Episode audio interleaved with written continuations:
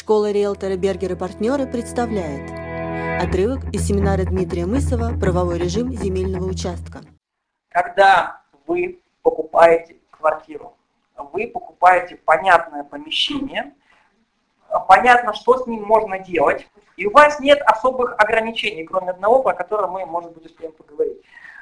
Когда вы покупаете земельный участок, на нем, кроме вот этого всего, оборудоспособность, категории, видов разрешенного использования, сервитуты и же с ними, есть еще другие ограничения, которые могут быть.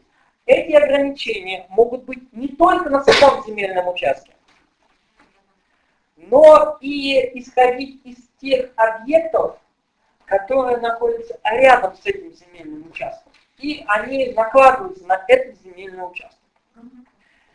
А, по закону, сразу говорю, по закону до 1 января 2017 года все ограничения, которые были, должны быть внесены в ГКН. Услышьте меня, должны быть, не будут внесены, а должны быть внесены в ГКН. А, это если эти ограничения были установлены до 1 марта 2008 года. Если эти ограничения установлены были после 1 марта 2008 года, то в ГКН они должны быть внесены до 1 января 2022 года. Друзья мои, до 1 января 2022 года расслабляться нельзя. Эти ограничения вам придется искать, выяснять, анализировать самим все, сейчас расскажу, а, все ограничения вот эти, они делятся на две большие категории или группы. В одном случае охраняют вас от чего-либо, например, как здесь, да, охраняют от того, чтобы, не дай вот эти вот воздействия вот этого нехорошего места сказалось на жителях, которые будут здесь жить. Да? В другом случае охраняют что-либо от вас. Например, э, национальный парк или заповедник охраняет от того, что вы построите рядом с ним завод. Понимаете, да?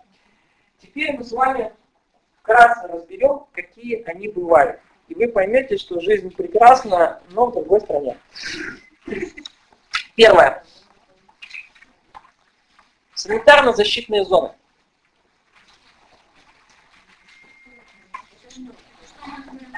Это те ограничения, которые могут быть на том земельном участке, который вы хотите себе купить для жизни или для вашего клиента. Санитарно-защитные зоны. То есть это как раз те зоны, которые защищают вас от неблагоприятного воздействия чего-либо.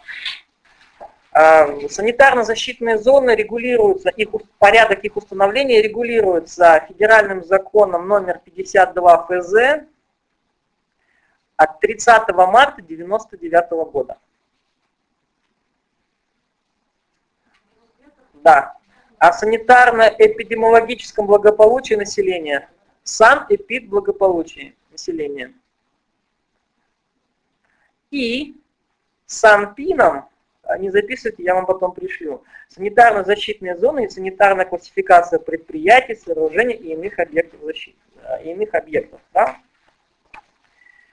А, когда мы говорим про санитарно-защитные зоны, нужно понимать две вещи. Во-первых, если у этого три вещи, если у этого предприятия вообще в принципе какая-то санитарно-защитная зона, во-вторых, какая она по размеру, и в-третьих, какие она накладывает ограничения.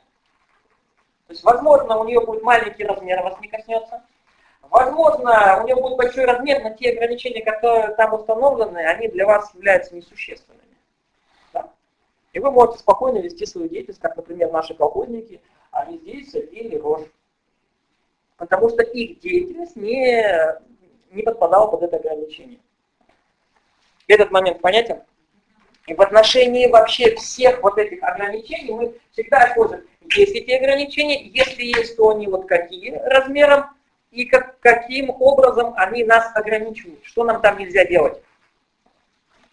И уже исходя из того, что получили какой ответ, мы это все выясняем. А, про то, что они должны быть в ЕГРП и в ГКН, я вам сказал, но их там очень мало. Сейчас они начали появляться, потому что работа началась вести, но до конца они будут там только к 2022 году. Суд говорит, что если их ЕГРП нет, то все равно они существуют и они на вас действуют, вне зависимости от того, есть они ЕГРП или нет. Почему? Потому что суть этих вещей – защита прав тех э, вот этих вот, для кого они установлены. Да? Нет ЕГРП, это не повод расслабляться. Как же узнать?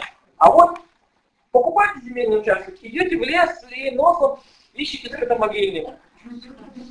А, вот у вас, давайте сейчас мы расскажем, какие они могут быть.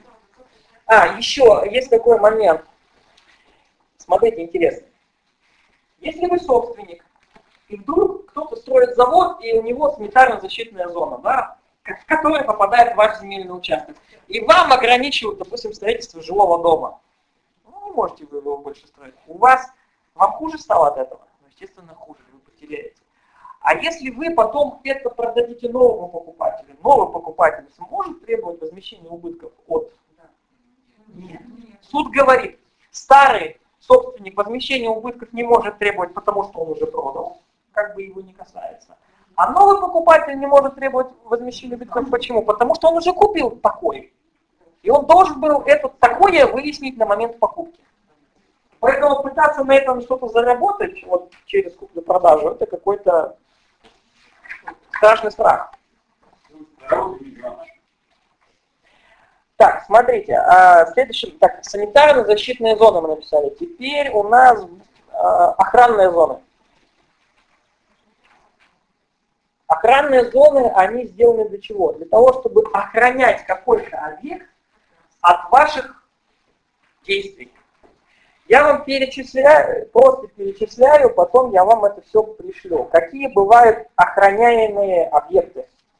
Газораспределительная сеть, магистральный трубопровод, тепловая сеть, объекты электрического хозяйства, объекты по производству электрической энергии, железная дорога, пункты наблюдения за состоянием окружающей среды, геодезический пункт, линии и сооружения связи, гидроэнергетические объекты.